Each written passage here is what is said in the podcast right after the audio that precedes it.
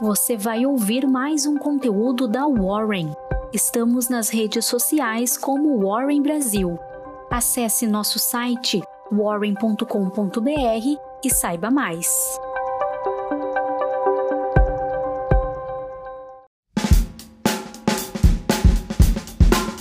Bom dia, eu sou o Fred, sou líder do time de análise da Warren e aqui está a sua Warren Call de hoje. No exterior, os mercados avaliam os riscos da visita a Taiwan da presidente da Câmara dos Deputados dos Estados Unidos, Nancy Pelosi, além de comentários de autoridades do Federal Reserve que aumentam as chances de altas agressivas dos juros nos Estados Unidos. Na Europa, as vendas do varejo na zona do euro caíram em junho e os preços dos portões de fábricas continuaram a subir, de acordo com dados da Eurostat que foram divulgados hoje e que aumentam os temores de que o bloco de 19 países esteja caminhando para uma recessão. O volume de vendas do varejo nos 19 países que compartilham o euro, já ajustado pela inflação, caiu 1,2% em junho em relação ao mês anterior, com queda de 3,7% em relação ao ano anterior. Economistas consultados pela Reuters esperavam estabilidade das vendas mensais e uma queda anual de apenas 1,7%. Em paralelo, a atividade empresarial da zona no euro medida pelo Índice de Gerentes de Compras, PMI, contraiu em julho pela primeira vez desde o início do ano passado, com os consumidores controlando os gastos em meio a uma crise de custo de vida. No cenário corporativo internacional, as ações da China continental ampliaram suas perdas nessa sessão depois de caírem acentuadamente no pregão anterior, com investidores monitorando cautelosamente os desdobramentos em torno das tensões sino-americanas após visita da presidente da Câmara dos Estados Unidos, Nancy Pelosi, a Taiwan.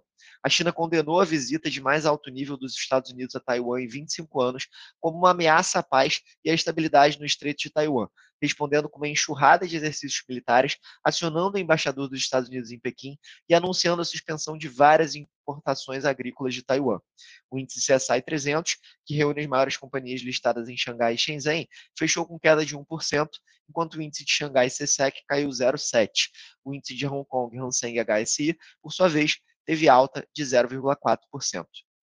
As ações europeias tinham pouca alteração na sessão de hoje, após uma série de resultados mistos de empresas, enquanto dados sombrios de atividade empresarial aumentavam os temores sobre a desaceleração econômica.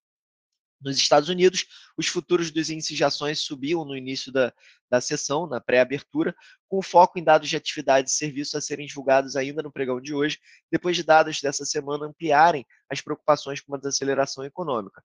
Enquanto isso, o PayPal avançava forte depois de aumentar sua previsão de lucros a ação subia 11,7% nas negociações de pré-abertura, depois de elevar sua orientação anual de lucro e disse que o investidor ativista Elliott Management tem uma participação de mais de 2 bilhões de dólares na empresa fintech.